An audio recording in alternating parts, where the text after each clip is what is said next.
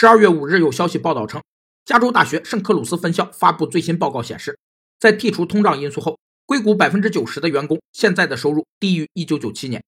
其中中产阶级工人受到的打击最大，他们的收入下降了百分之十四。在经济学上，通货膨胀意指整体物价水平持续性上涨，一般性通货膨胀表现为货币贬值或购买力下降。在通货膨胀率不能完全预期的情况下，通货膨胀将会影响社会收入分配及经济活动。第一，在债务人与债权人之间，通货膨胀使实际利息率下降，将有利于债务人而不利于债权人。第二，在雇主与工人之间，工资增长率不能迅速根据通货膨胀率进行调整，导致通货膨胀将有利于雇主而不利于工人。第三，在政府与公众之间，名义工资随通货膨胀增加，政府税收收入随之增加，这将有利于政府而不利于公众。